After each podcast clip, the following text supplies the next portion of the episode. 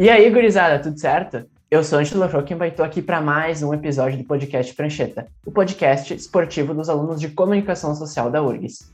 E hoje eu estou aqui na presença dos meus amigos. E aí, Gabriel Jordani? E Ângelo, beleza? E aí, Matheus Oliveira, o grande Zé? Fala, gurizadinha, tudo certo? Como é que estamos, Gustavo Bildauer? Tudo certo, Ângelo. Muito feliz aqui por estar pela primeira vez fazendo parte dessa grande equipe. E no episódio de hoje, a gente vai fazer um girão da semana, o nosso clássico. Falaremos da rodada da Copa do Brasil, do sorteio da UEFA Champions League e da maior janela de transferências do velho continente. E aí, tá animado? Então bora pro jogo.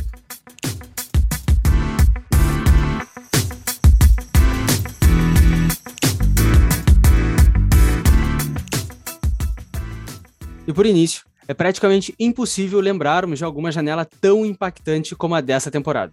Messi no PSG de volta com Neymar, Cristiano de volta ao Teatro dos Sonhos, igual Lukaku nos Blues. Ângelo, conta para mim, qual dos clubes está criando mais expectativas para essa nova temporada?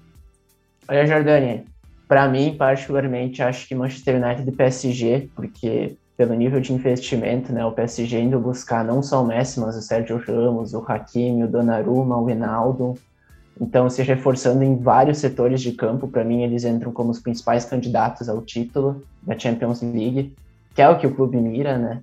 Mas o Manchester United também pô, fez uma baita janela, foi buscar o Varane, o Sancho, o Cristiano Ronaldo. Inclusive, acho que o Cristiano Ronaldo é um grande negócio da janela, justamente por tu ter um, um contexto em que ele vai ser muito bem recebido por estar voltando para casa, pelo contexto também do Manchester United ter dado um chapéu, o Manchester City estava próximo de anunciar, estava próximo de fechar negócio com o Cristiano Ronaldo, o Manchester United foi lá e deu um chapéu. E também porque ele está chegando na liga mais midiática no, do mundo para jogar no clube mais midiático da, da Inglaterra, né?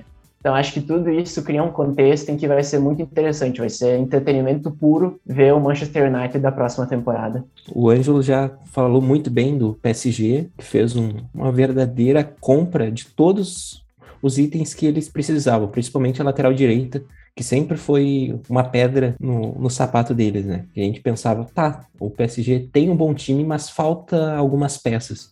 E com a chegada do Hakimi, fechou a lateral direita e o Messi foi a cereja do bolo. Né? Então vai ser um grande time para disputa de um único campeonato, que é a Champions League. O francês eles vão brincar. O Manchester United ele falou muito bem, nem vou comentar, mas eu quero fazer um destaque ao Lukaku, que voltou ao Chelsea, né? Mais um atleta que, que volta à sua casa e já chegou fazendo gol no clássico contra o Arsenal na, na primeira rodada da Premier League. E vai ser interessante ver a reformulação do, do Chelsea depois que se livrou de alguns jogadores, né? Como o Giroud, que foi para a Itália, o Kennedy, que veio para o Flamengo, e outros atletas que foram dispensados da equipe do, do Rio. Gostaria também de falar da Inter de Milão, né? Que acabou perdendo o Lukaku e o Hakimi, né? E acho que conseguiu duas boas peças para supor os dois, né? Conseguiu o Dumfries, que fez uma baita Eurocopa pela seleção holandesa, né? Lateral direito, ala de muita força, muito vigor físico. E conseguiu o Dzeko também, uma contratação de graça, né? Claro que não se compara com o Lukaku, mas é um cara que conhece muito o campeonato italiano e com certeza vai deixar os gols dele. E também conseguiu o Chayanoglu, também vindo do maior rival, outra grande contratação. É, eu acho que, que o Gustavo ele toca num ponto muito importante, que essa janela ela enfraqueceu bastante se tu for olhar os clubes italianos para a disputa da Champions League, né? Tu vê a Atalanta perdendo o zagueiro Romero, argentino, que fez uma baita Copa América. Tu vê o Milan também se enfraquecendo, perdendo, como ele bem falou, o Chayanoglu, o Donnarumma, dois caras essenciais, o próprio Juventus perdendo o Cristiano Ronaldo. Enfim, acho que vai cair um pouco esse ano o nível do campeonato italiano, que vinha crescendo muito, mas é importante, né? Os clubes precisam primeiro pensar na sua saúde financeira para depois alçar voos mais altos. Eu também queria destacar, né, que o Mbappé pode estar muito perto de fechar com o Real Madrid, e é uma negociação muito estranha, né? Porque o Real Madrid, ele sabe que o, que o Mbappé quer vir para o clube, né? O Florentino Pérez tem total certeza disso. E se eles esperam um ano, ele chega na próxima, no próximo verão de graça para o clube mas eles estão querendo agora gastar 180 milhões de euros para contratar. E é meio estranho isso, mas se tratando do Real Madrid a gente entende, né? Porque o Real Madrid ele quer sempre ostentar, né? Ele precisa estar sempre nas manchetes e a contratação do Mbappé seria muito focando nisso, né? Faz parte do modus operandi do, do Real Madrid ser sempre o centro das atenções e seria mais um, uma cartada do Florentino Pérez em direção a isso. E para fechar de Real Madrid, né, não é uma contratação, mas é uma peça importante. O Casemiro firmou contrato até 2025, né? O volante que chegou no clube foi para a equipe B, depois passou pelo Porto e conquistou inúmeros títulos na equipe merengue.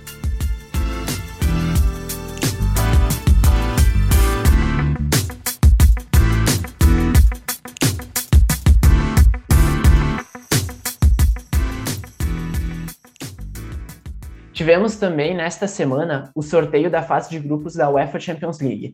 O grupo A ficou formado por Manchester City, PSG, Leipzig e Clube Brugge. O grupo B por Atlético de Madrid, Liverpool, Porto e Milan.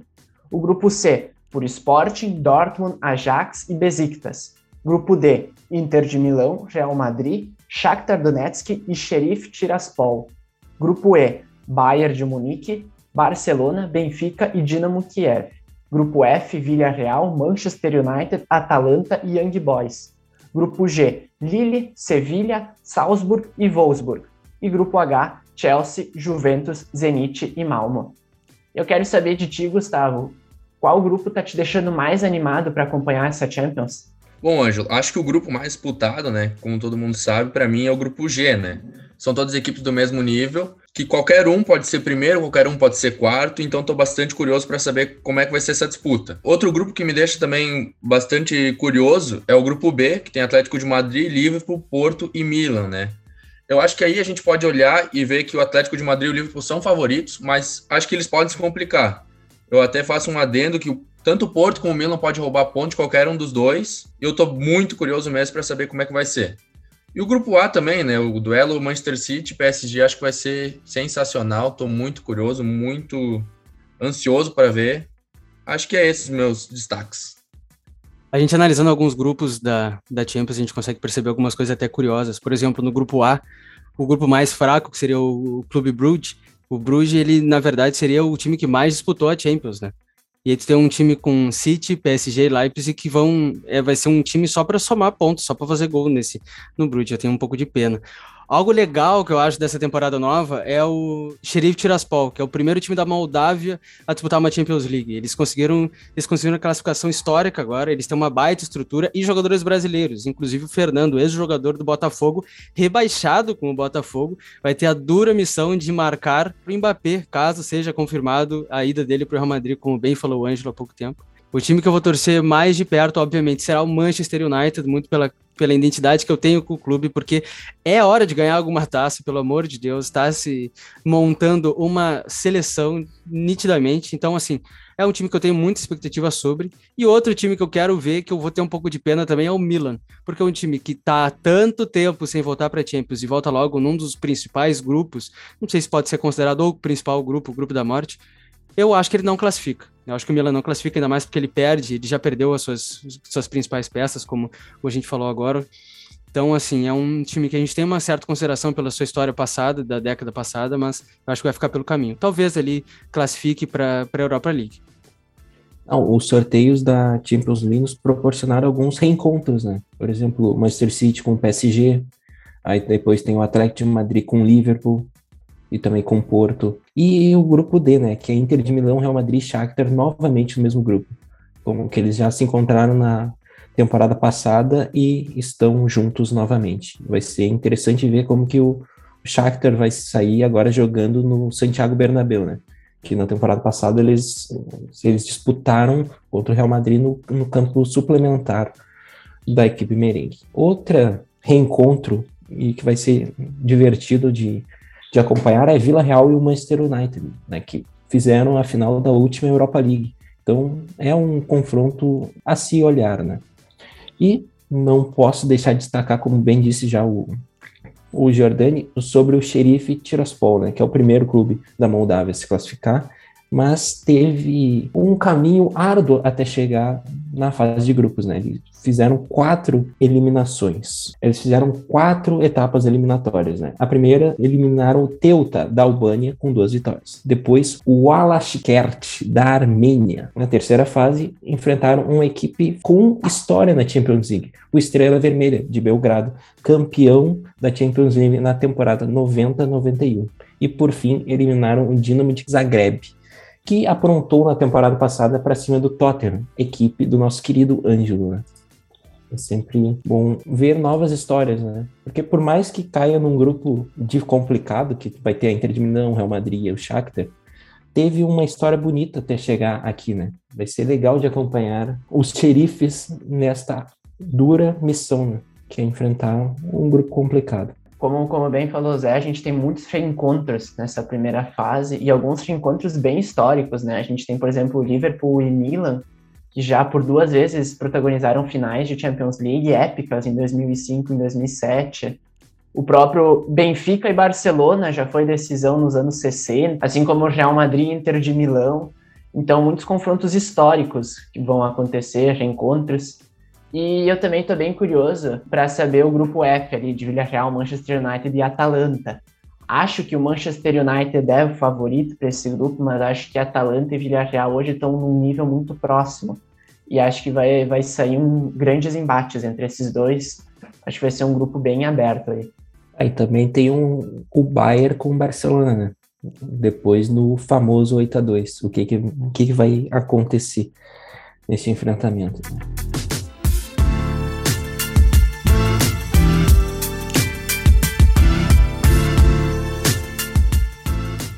E pela Copa do Brasil, Zé, me fala um pouco do massacre do Flamengo sobre o Grêmio, que mesmo jogando com um a menos, o segundo tempo inteiro, sai de Porto Alegre com 4 a 0 de vantagem. É, Jordani. A gente tem que fazer algumas análises nessa partida. Primeiro, avaliar o primeiro tempo do Grêmio. Foi muito bom. 11 contra 11. Criou, não deixou o Flamengo jogar. A única chance do Flamengo foi uma escapada do Bruno Henrique, que ele se lesiona ainda no final e é substituído, mas a partida começou a mudar na lesão do Douglas Costa. Quando o Douglas Costa se lesiona, o Felipe Luiz entra na partida, o Ferreirinha voltando de lesão, 45 dias parado, não consegue ter um bom desempenho. E, o, e depois acontece algumas mudanças no intervalo, né? A gente tem que comentar o que o Renato acabou com o jogo no intervalo. Quando ele tira o Arrascaeta e o Diego, coloca o Thiago Maia para melhorar a marcação da equipe e liberar o Everton Ribeiro na, na esquerda. E também ele coloca o Michael para jogar nas costas do Wanderson. Ali ele libera o meia mais criativo em campo, né, que era o Everton Ribeiro, que botou a partida no bolso. Ele só não fez o gol no seu último lance na partida porque ele quis fazer gol com a perna direita. Que ele tinha todo o tempo do mundo para dominar com a direita e, e só chapar com a esquerda. Né? Aí teve um momento que o, o Grêmio leva o primeiro gol numa falha defensiva, no escanteio. A bola sobe para o Viana, que bate livre. A bola desvia no Rafinha e engana o Chapecó, 1 a 0 O Grêmio ali não consegue jogar no segundo tempo. O Renato faz duas linhas de quatro e, e inviabiliza qualquer ataque do tricolor. A gente até chega a ter dois, duas chances ao acaso ali, uma com o Alisson, que ele chuta e a bola bate no travessão coitado, é azarado o menino Alisson ainda, ele faz tudo certo. Aí a bola explode no travessão.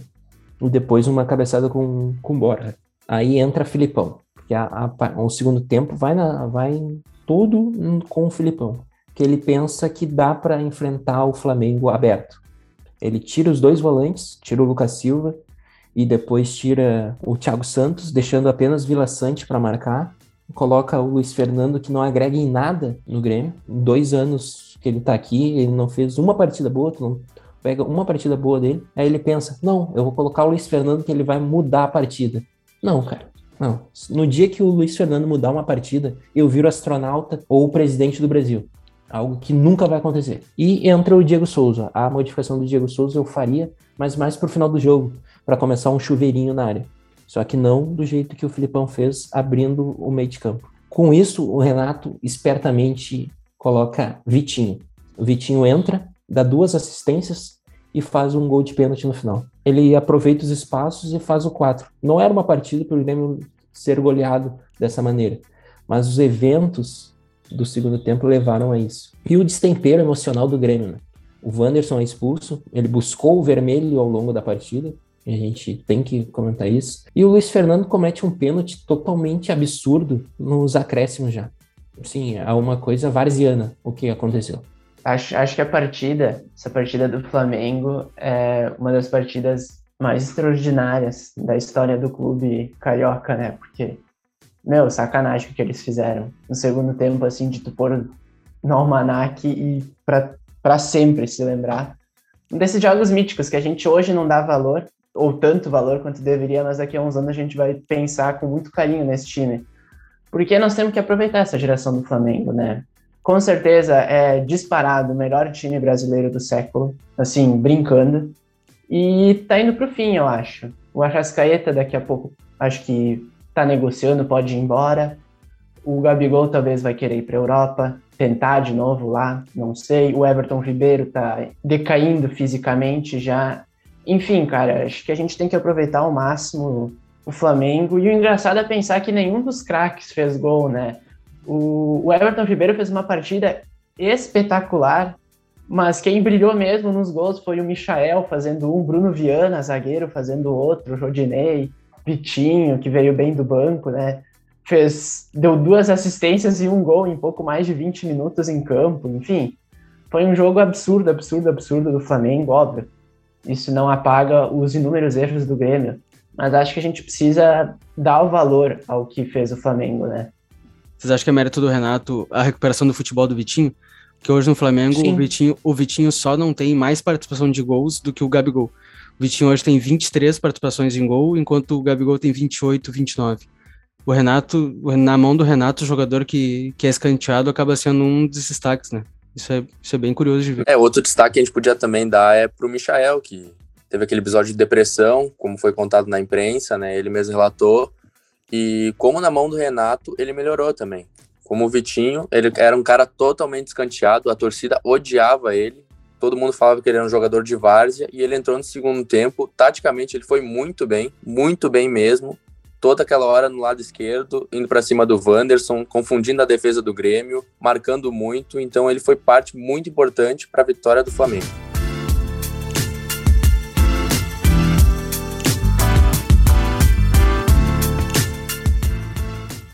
E nos demais jogos, o Atlético Mineiro fez 2 a 1 no Fluminense lá no Rio de Janeiro. O Paranaense venceu o Santos por 1 a 0 e o São Paulo e Fortaleza empataram em jogo em 2 a 2 com um gol nos acréscimos. Ângelo, o que, que tu destaca desses confrontos? Primeiro, destacar o jogão que foi São Paulo e Fortaleza, né? Com um gol saindo no segundo tempo. O Fortaleza indo buscar uma, um empate, perdia por 2 a 0 nos minutos finais e mais, mais um grande jogo do, do Fortaleza do Voivoda, que está fazendo um excelente trabalho. O Fortaleza é um time que nem sob, sob pressão define, nem, nem sob pressão abdica das suas ideias, dos seus conceitos, um time que está sempre em busca do gol. Muito bacana ver o Fortaleza e agora o, o São Paulo. O São Paulo vai ter que ir para o Ceará para tentar a classificação, né? Não tem gol fora, mas enfim, vai ser um confronto totalmente aberto. Promete muito esse confronto, inclusive. Tem também o Atlético Paranaense, acho que o, grande marco desse, dessa vitória de 1 a 0 na verdade, é o erro do VAR, né? Que o árbitro de vídeo acabou cometendo um sério erro, anulou um gol do Atlético Paranaense, assim, nem, nem colocou as linhas, programou as linhas e tal, tentou olhar a olho nu o VAR do Brasil, né? E o Atlético Paranaense poderia ter vencido por bem mais que 1 a 0 poderia estar tá indo para a Vila com um resultado bem, bem melhor, bem mais tranquilo para definir sua vida lá lá na Vila Belmiro. E no último jogo, Atlético Mineiro venceu por 2 a 1 O Fred marcou o gol do Fluminense, né? Fred, o maior artilheiro da história da Copa do Brasil. E acho que esse confronto, assim, o Atlético Mineiro poderia até ter feito mais. Acho que o Nacho e o Hulk fizeram um grande jogo, principalmente no primeiro tempo, enquanto tiveram mais pernas. Poderia estar melhor definido, mas acho que está bem definido. Acho que dificilmente o Atlético Mineiro jogando o que está jogando no, nas últimas semanas abre de novo essa classificação.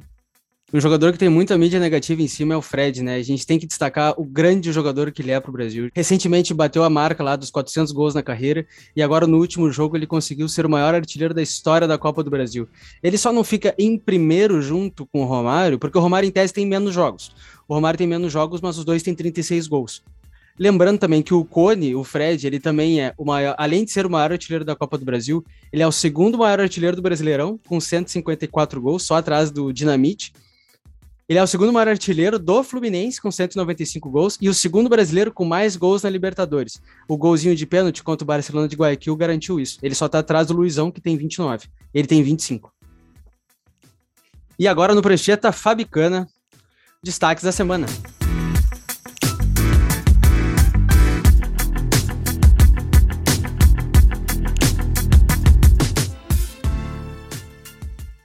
Matheus Oliveira, meu amigo Zé, conta para mim de coração aberto, qual é o teu grande destaque da semana?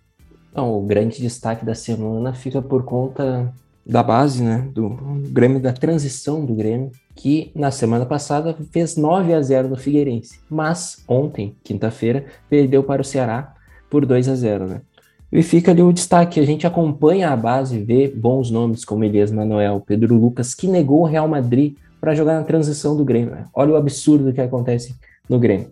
Temos também o Vini Paulista e o Wesley, quatro jogadores que poderiam tranquilamente estarem na frente do Luiz Fernando.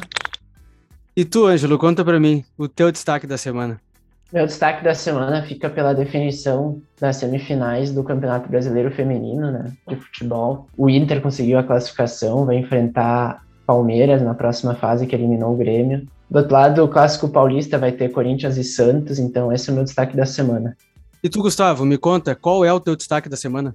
Meu destaque da semana é uma possível contratação do Inter, né? Possível empréstimo do Inter pelo atacante Gustavo Maia, que passou pelo São Paulo, a base de São Paulo. Teve uma base espetacular. Teve uma temporada que ele fez 36 jogos, marcou 30 gols na base de São Paulo. Foi pro Barcelona, ficou no time B, infelizmente não deu certo, e agora o Inter tá trazendo que é um modelo de contratação do Inter que eu gosto muito, né?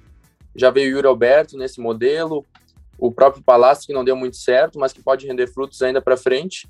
Então, um destaque da semana um pouco mais clubista, né? Que também adoramos.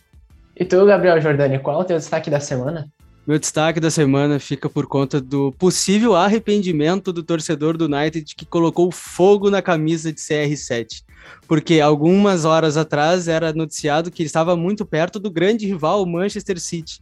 Então, em um ataque de fúria, um vídeo gravado, ele bota sua roupa no varal e taca fogo. Pega o seu isqueiro e ateia fogo na camisa histórica de CR7. Horas depois, o homem está de volta ao Teatro dos Sonhos. Então eu acho muito engraçado como o futebol move, como a paixão move, é, é uma, é uma sensação inexplicável. Muito bom, muito engraçado.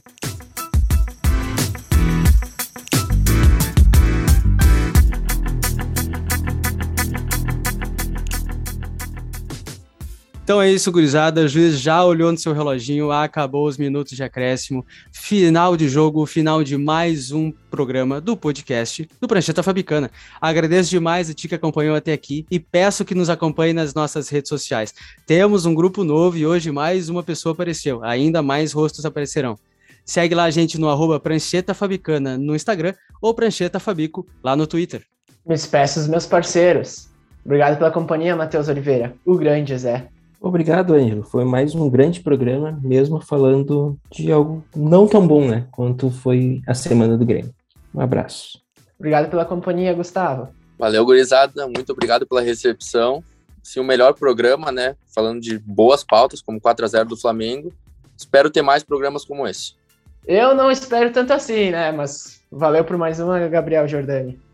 Valeu, Ângelo. Obrigado. Gostei desse programa. Ótimas pautas. Só coisa boa. Eu sou Ângelo Joaquimba e, como diria Gerd Wenzel, tchau, tchau!